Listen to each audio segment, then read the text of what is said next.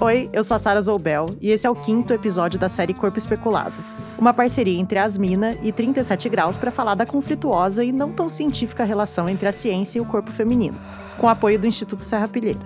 Eu sou Helena Berto. No episódio anterior, a gente falou sobre como existe um grande ponto cego no entendimento da nossa fisiologia, já que por muito tempo o sexo feminino simplesmente não foi incluído na maioria das pesquisas científicas, e de como isso teve consequências reais no tratamento médico das mulheres, particularmente quando se trata de dor. Mas hoje a gente deixa a dor um pouco de lado, para entrar num tema mais prazeroso. E quem foi atrás dessa história foi a Joana Soares, da revista Asmira.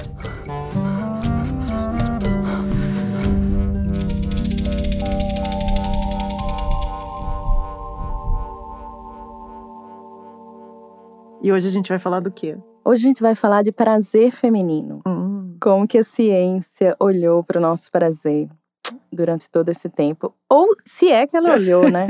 Spoiler aí, peraí. Spoiler. Mas a gente tem uma história legal é, sobre o clitóris. Hum. Clítoris ou clitóris? Então, isso não é um consenso. A gente Hum. pode escolher como falar, mas pela minha pesquisa, é mais comum clitóris, com acento no O. Tá. Mas eu falo clítoris. Eu acho que eu acabo falando clítoris também. É, eu acho que eu acabo falando É, clítoris. eu também. Mas eu quero dizer que eu tô com um aqui na minha mão, Ah, é? além do meu, é claro. eu tô com um em formato 3D aqui na minha mão, de cor laranjinha, do tamanho real. Tá. Ele tem mais ou menos 4 centímetros, assim, do tamanho da na palma da mão aqui. O povo só vê a pontinha dele, né, que é a glande, mas tem os bulbos aqui que fica em torno da, do canal vaginal. Que eu adquiri com uma amiga, Hum. é a Florence Poznansky. Ela imprimiu clítoris em uma impressora 3D Eu, na, na época, eu contribuía para os jornalistas livres. e ela e um grupo de mulheres foram para o Carnaval de Belo Horizonte em 2017 com esse clitóris 3D na mão. Vamos ver o que as pessoas de Belo Horizonte têm a dizer sobre isso. Ixi, Maria. E aí elas levaram para perguntar às pessoas o que que era aquilo que estava na mão delas, que é isso que está na minha mão. Porque a ideia era assim, bom, ninguém sabe o que, que é, né? Ah, e aí? Me lembra um, um bicho, um animal, a crista de um animal. Não sei. Não faço ideia do que seja. Isso é uma pimenta. Ele parece uma orquídea pra mim, eu acho. Uma Um pouco, orquídea? assim. Porque tem essa pétala em cima e daí essas outras pétalas embaixo. Isso pode ser uma coisa pra você colocar no seu quarto e você prende uma blusa aqui. Ai, meu Deus. E é isso, ninguém sabia dizer. Não Praticamente ninguém. É. isso aqui não for uma parte de um pênis, eu não sei o que é. Tem duas bolas e um. Aí, engraçado que as pessoas olhavam para esse objeto, acho que dá para ver que tem alguma coisa a ver com genital. Aí o pessoal pensa, não, mas então deve ser pênis, né? Só pode, né? Olhe bem, o pênis todo mundo sabe como é, né? Uhum. É um clitóris em tamanho real. Putz, grila. Ah, ele, ele gigante é assim? Não, ele aqui, que você vê pra dentro, ele é isso tudo. Ah, bonito, gostei. A gente vai deixar na descrição do episódio o link para quem quiser assistir o vídeo depois, tá? E viralizou. Eu acho que é o vídeo que eu fiz que fez mais sucesso, assim. É igual quando você me mostra assim, é, ele é familiar. É, uma, é um formato que eu já vi antes e sabia que era ele. Mas eu confesso que se me pegassem totalmente desprevenida no, car no carnaval ou em outra situação, talvez na hora eu não soubesse dizer o que era, assim. Porque a gente não tá pensando nesse. Não é um órgão que tem um formato que a gente reconhece na hora, né? Igual você falou, o pênis, ou o cérebro, É. ou o coração, que é um que você bate o olho e instantaneamente sabe o que é, né? O clitóris, mesmo sabendo e já tendo visto, acho que É. talvez se alguém me mostrasse, eu não, não lembrasse na hora o que que era. Pois é, então a gente precisa fazer o clitóris ficar mais conhecido, né? Porque o que eu tenho para dizer aqui nesse episódio é justamente que ele foi descoberto, desdescoberto redescoberto. Como assim? Como assim? É porque, por exemplo, lá no século XVI, o clitóris foi descrito oficialmente pela primeira vez, e aí entre muitas aspas, Uhum. pelo anatomista Realdo Colombo. Hum. Não com a anatomia completa ainda, mas com a indicação que tinha algo a ver com prazer sexual. Ah. Mas claro que essa descoberta não foi tão pioneira assim, né? Porque o clitóris já era conhecido por outras culturas desde a antiguidade. E esse padrão de conhecer e esquecer o clitóris se repete na história. Em um momento ele está ali nos livros de medicina, depois ele some desses livros, Hum. e aí vem um grupo de médicos, ou a ciência mesmo fala assim: a gente descobriu o clitóris, e a gente descobriu. pois é, e no fim das contas já tinham descoberto antes. Só que esqueceram. Exato. É. E aí tem um livro, né, o Grey's Anatomy, que não é aquela série de TV, viu, gente? Que é um dos guias anatômicos da medicina padrão, que o clitóris chegou a estar ali na edição de 1901, que tinha apenas, estava ali apenas ilustrando uma pequena saliência na genitália feminina. Só, só a glande, assim, a, a bolinha. É isso, mas só que em 1948 ele sumiu totalmente. não há mais clitóris, não tem mais história. E aí, quando ele realmente aparece nos Atlas de Medicina, com a descrição de, de toda a sua anatomia, foi em 1998, com a urologista australiana e cirurgiã Helen O'Connell, que fez essa descrição completa do clitóris, com toda a sua vascularização, was a study of the anatomy of the clitoris per se.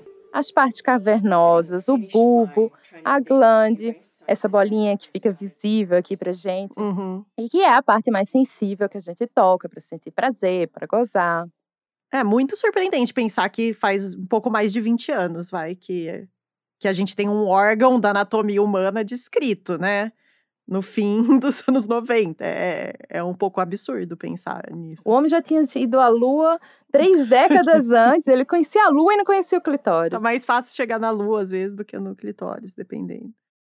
E é uma consequência, né, da medicina realmente ignorar uma- um órgão humano, né? Como você disse, assim, toda a anatomia de um órgão que ele tem como única e exclusiva função dar prazer Uhum. para os corpos que têm esse, esses órgãos.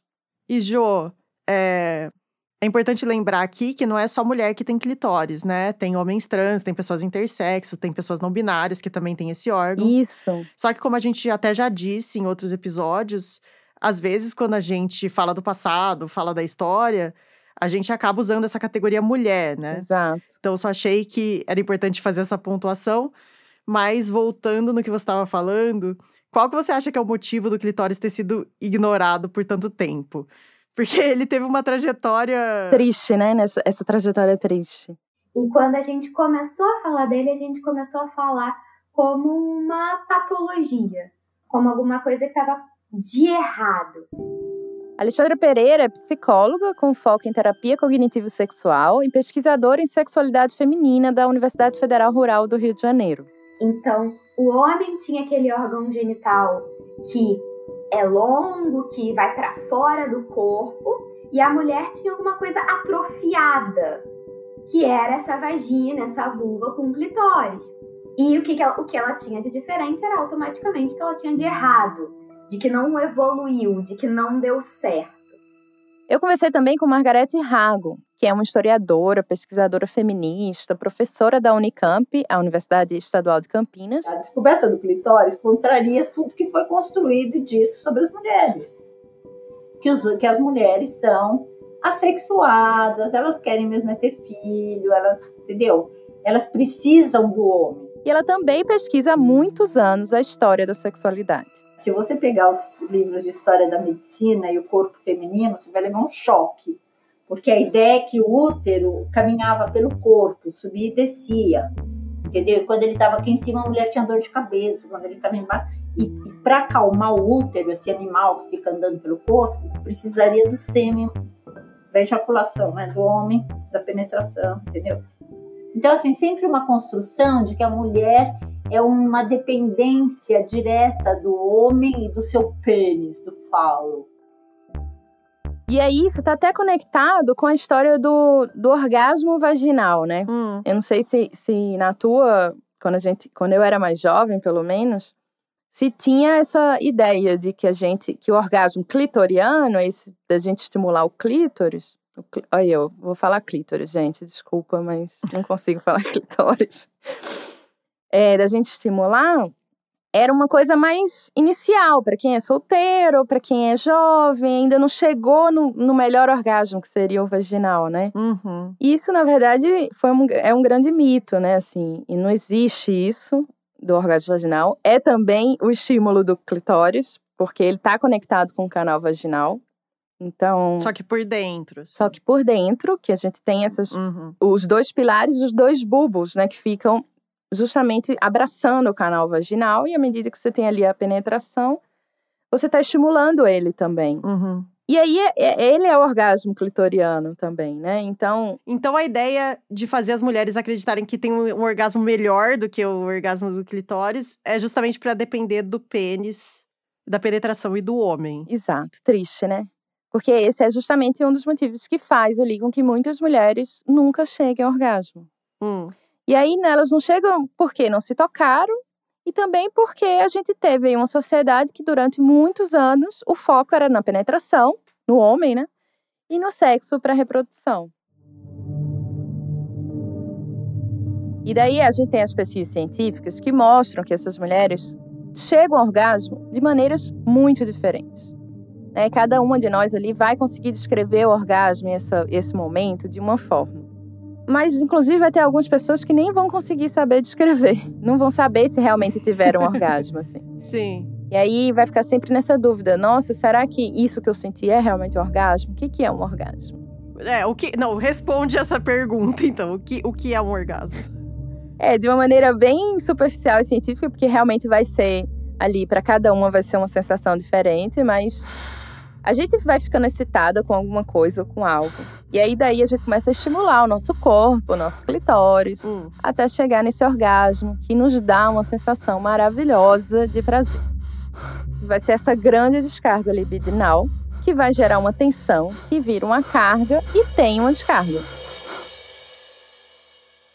Porque realmente é comprovado cientificamente de que um gozo faz as mulheres mais felizes, fazem as pessoas mais felizes. Hum. E é revolucionário, então, uma mulher que goza. E eu acho que é por isso, inclusive, né, Sara, que não interessava aos homens falar ou estudar sobre o gozo feminino, porque uhum. eles queriam só controlar tudo, controlar nossos corpos, então nunca foi interesse deles mesmo. Essa liberdade, né? Sim, inclusive a Margarete fala sobre isso, né? Que... A história do clitóris não é que desconstrói, destrói mesmo, né? É todas essas narrativas e por isso que ele some, com certeza, com certeza. É por isso que assim, aí de repente não sumiu. Aí no século XVIII volta, aí some. Aí na década de 70 aparece nossa. Durante séculos esse prazer feminino não importava, por isso, uhum. porque estava desconectado do, do prazer, né? Ou do homem. Da reprodução. Do e da reprodução. Inclusive até o prazer feminino como uma descoberta ou área de estudo, assim, também foi uma coisa que foi e voltou, né? Igual o clitóris. Eu já li que em tempos medievais e até mais ou menos ali o século XVIII, hum. era comum a ideia de que a mulher precisava gozar para engravidar. Então aí o orgasmo era importante porque, né, você precisava para fazer um bebê ali. É, só que você pensa, que ótimo, né? Então as mulheres estavam todas ali gozando para engravidar, mas não tinha só um lado bom, né? Como você pode imaginar. Sim. Que isso também tinha um lado ruim de controle. É, porque isso era usado também para subjugar as mulheres, justificar estupros, porque daí é assim é, adultérios, porque se, por exemplo, uma mulher é estuprada e engravida, ela não foi estuprada porque ela gozou, certo? Para engra ela engravidar, ela tem que ter gozado, assim. Chocante, né? É, então isso foi uma ideia que é, pode ser pensada por um lado bom, assim, no sentido de que, olha, né, se valorizava um orgasmo feminino, mas nem, nem tudo eram flores também, como, como é esperado, talvez, de, de, dessa época mais antiga. É... E daí, se não é necessário para reprodução, para que pensar nisso, né? É, é. Então, aí a partir do século XVIII, século XIX, as coisas foram mudando e começou a se deixar de lado a ideia de que o prazer feminino era, era necessário para reprodução. E é isso, né? Se, se não é necessário para reprodução, para que pensar nisso? você vê que são mulheres que precisam entrar na ciência para trazer esse olhar para a gente, para tomar conta dos nossos corpos novamente, né, do clitóris. A gente teve a Ellen O'Connell, e aí a gente tem também a Cher Haidt, que é uma feminista super pioneira que morreu agora em 2020, com 77 anos. Mas que lá na década de 70, ela vai falar que as mulheres não precisam de relações sexuais convencionais para obter satisfação sexual. Você vê que já já estava acontecendo lá atrás. Né? É, e aí eu descobri na minha apuração também que anatomicamente, quem tem vulva, vagina e clitóris tem a mesma capacidade de gozar do que quem tem pênis. Ó, oh, e se bobear, viu, Sara, tem hum. até mais, porque o clitóris tem 8 mil terminações nervosas, o que seria o dobro do pênis. Nossa, não sabia. Não há nada anatômico que impeça a mulher de chegar mais facilmente ao orgasmo do que o homem. E ó, essa mesma capacidade anatômica que qualquer ser humano tem para gozar é estudada no laboratório que investiga a sexualidade humana lá em Portugal, na Universidade do Porto. É o Sex Lab, que faz parte do Departamento de Psicologia. Hum. Quem me deu entrevista foi a Mariana Carrito, que é investigadora, doutoranda da universidade e é integrante do Sex Lab e neuropsicóloga. Não, não tenho nenhum dado que lhe diga que, que a mulher é completamente diferente na sua sexualidade em comparação com o homem. Acho que a tendência é mesmo a oposta, é, é perceber que somos bem mais parecidos do que inicialmente pensávamos.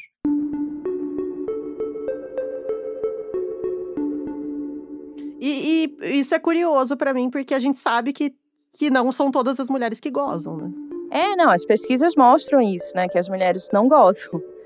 O programa de estudos em sexualidade da USP, a Universidade de São Paulo, o ProSex, apontou que metade das mulheres brasileiras não tem orgasmo nas relações sexuais.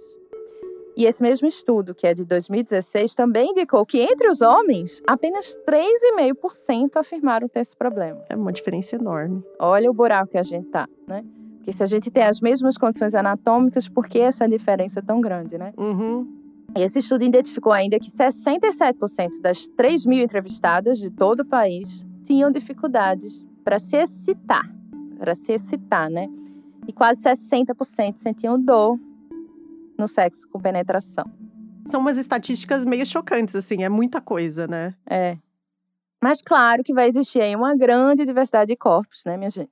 E também algumas condições que podem diminuir a libido ou dificultar esse gozo da mulher. Uhum. Por exemplo, é, a gente tem hormônios, né? Tomada anticoncepcional vai diminuir a libido, doenças que podem levar a isso, como a endometriose, a mulher sente dor na relação e aí automaticamente ela não quer né, gozar, não quer ter relação sexual. Uhum. Mas falando assim, de uma maneira geral, acho que é justo a gente dizer que a maior explicação para a dificuldade da mulher gozar é social, histórica e de muita repressão machista, né? Talvez isso seja a prova de até que ponto o social influencia o fisiológico, né? É, eu acho que não dá para separar um do outro tão facilmente assim, né? Uh -uh. Porque, no geral, o nosso corpo está pronto para gozar. Mas tem muitos contextos e questões influenciando aí. Uhum.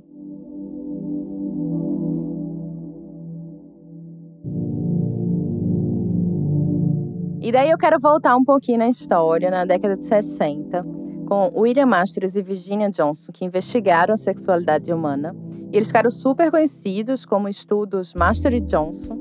Tem até uma série de TV sobre isso, a Master of Sex. Hum. E daí eles observavam casais transando em laboratório para entender as respostas que o corpo produzia, tanto da mulher quanto do homem.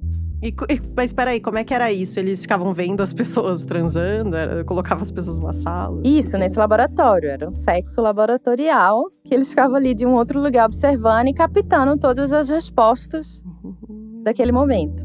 Masters e Johnson estabeleceram que é o mesmíssimo caminho, tanto para o homem quanto para a mulher. A psicóloga Alexandra Pereira, ela pesquisou sobre esses estudos históricos aí da sexualidade humana. Eles estabeleceram então, Masters e Johnson, que era me os mesmos ciclos de resposta para todo mundo, mas que o orgasmo feminino ele não era sempre igual. Já lá atrás eles viam que algumas mulheres tinham esse orgasmo em que seguia uma fase de resolução completa. A fase de resolução é aquela fase de relaxamento, em que a energia sexual abaixa, em que a pessoa é, perde aquele interesse sexual que ela tinha alguns minutos antes. Para algumas mulheres não funcionava assim. Elas tinham um orgasmo, mas elas não caíam nessa fase de relaxamento com tanta, é, com tanta força. Elas subiam e desciam só um pouquinho e já ficavam num estágio de excitação em que elas poderiam facilmente chegar a um orgasmo de novo. Ao mesmo tempo que Marshall e Jones foram pioneiros e também acabaram na época tendo que lidar com muito conservadorismo, né? Porque Imagina. eles estavam ali pesquisando casais transando, afinal. Mas não existiam as comissões de ética para impedir que essas pesquisas com casais em contexto laboratorial, tendo sexo, funcionassem, acontecessem, né? Hum. Mas só depois que começou a ter esse entendimento de que isso não era eticamente possível, sexo ao vivo, num laboratório. Mas se você não tem mais sexo ao vivo no laboratório, então você faz pesquisa como? Então, hoje a maioria das pesquisas é por autorrelato, que é quando a pessoa conta sobre a experiência dela depois de uma excitação, depois de um orgasmo. Mas tem algum padrão para isso, assim? Ou a pessoa simplesmente conta o que aconteceu com ela? É, pois é, nos anos 2000 eles estabeleceram é, uma, uma escala internacional, né, padrões internacionais para definir satisfação sexual a nível de vários países que podiam ser comparados os resultados. Uhum. E aí eles conseguem comparar seis domínios que são desejo, excitação, lubrificação, orgasmo, dor e satisfação. Hum. E vão poder comparar entre países, por exemplo, subdesenvolvido e desenvolvido, para inclusive entender os contextos sociais em torno dessas respostas, né, e dessa satisfação sexual. É, conseguir fazer um banco de dados que seja comparável em culturas diferentes, realidades diferentes, né? E, mas, mas hoje é só só por autorrelato que tem ou tem mais alguma coisa?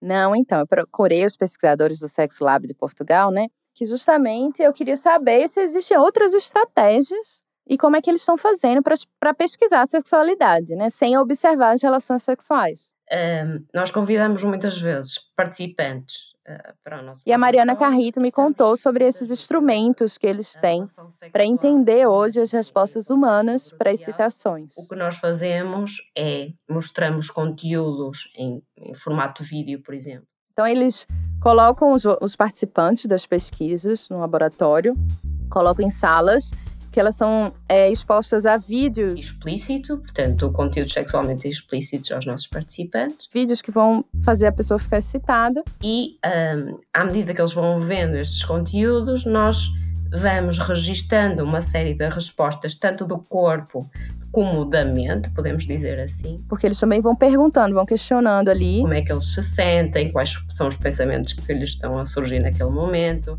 E para a parte corpórea, ele também utiliza alguns instrumentos. Era isso que eu ia perguntar. É.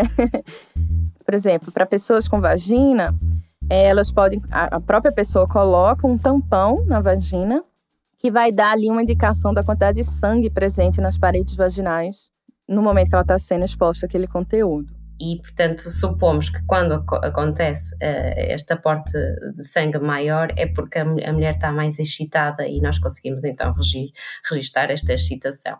Tem também câmeras térmicas, quando a pessoa vai para essa câmera térmica e aí vai registrando a temperatura dela, o mapa de calor do corpo do participante. Hum, e aí vai vendo, né, onde está esquenta, porque de fato dá um calorão, né?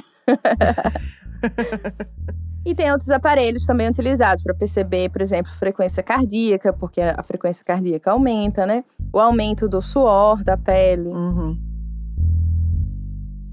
O que eles identificaram lá no Sex Labs com as mulheres que participam das pesquisas, Sara, é que há uma discrepância muito grande entre a resposta corpórea e o que elas dizem sobre a excitação. Olha que louco. Tipo uhum. assim, elas diziam que não estavam excitadas e o corpo estava mostrando o contrário. Hum.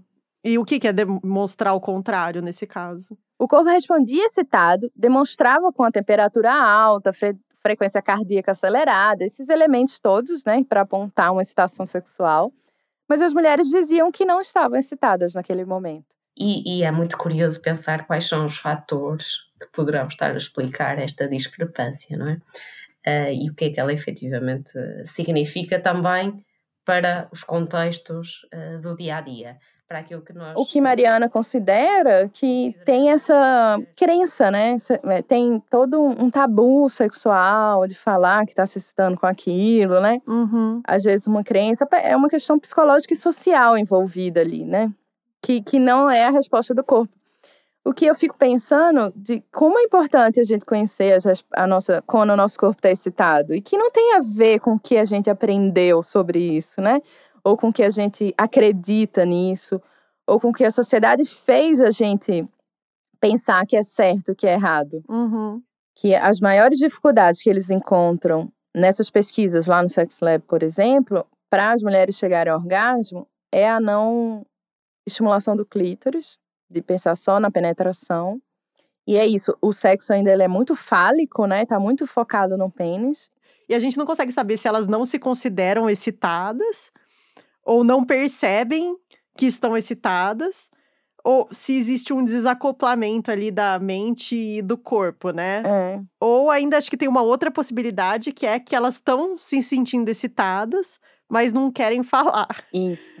Mas se bem que também você vai imaginar que as pessoas que toparam participar de um estudo de sexualidade iria falar, iriam falar, né? Mas, mas também isso é consciente ou não, né? Não sei. Se você reprime esse reconhecimento de estar excitada sem nem perceber que você está fazendo isso.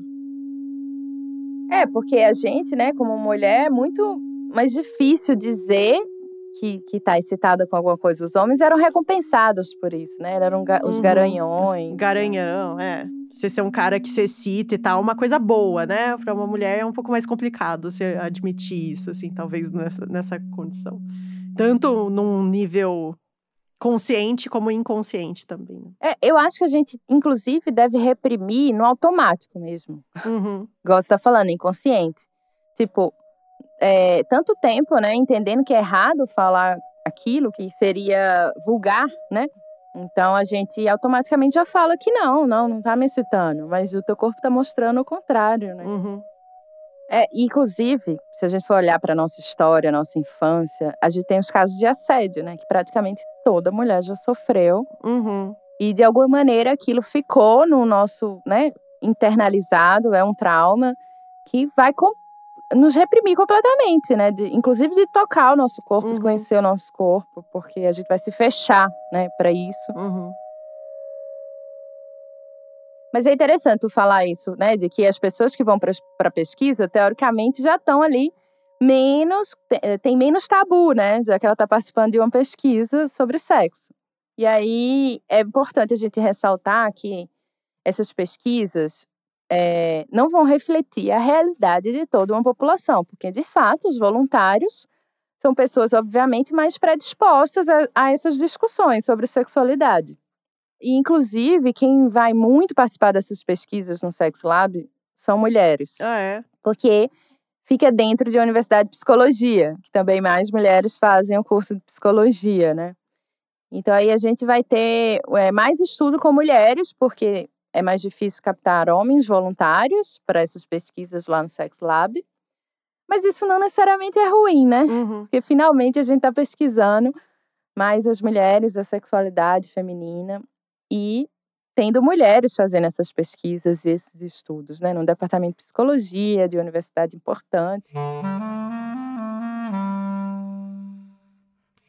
O, o, que eu percebi nas entrevistas também é que elas estão bem esperançosas agora com, com, a, com essa, esses novos tempos, assim, que de fato eu não sei se daqui a um tempo vai ser isso, mas pelo menos a gente tem jovens mais abertos a, as suas sexualidades, inclusive, né? É, uma abertura maior para a população LGBT.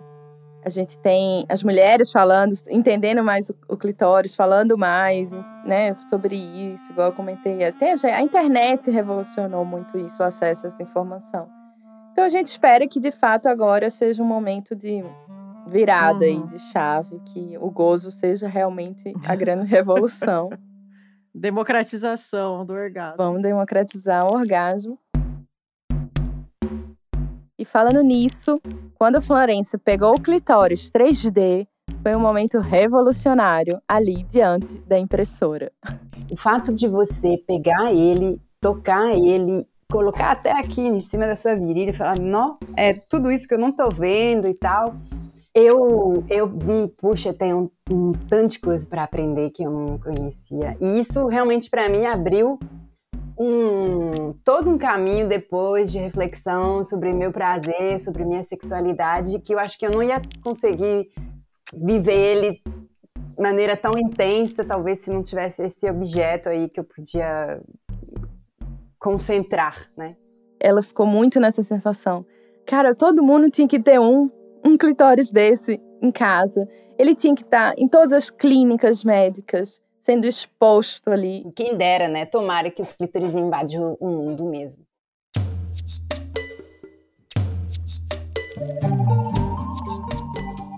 A série Corpo Especulado é uma parceria entre a revista Asmina e o podcast 37 Graus, produzida com o apoio do Instituto Serra Pilheira, que financia a pesquisa e a divulgação científica no Brasil.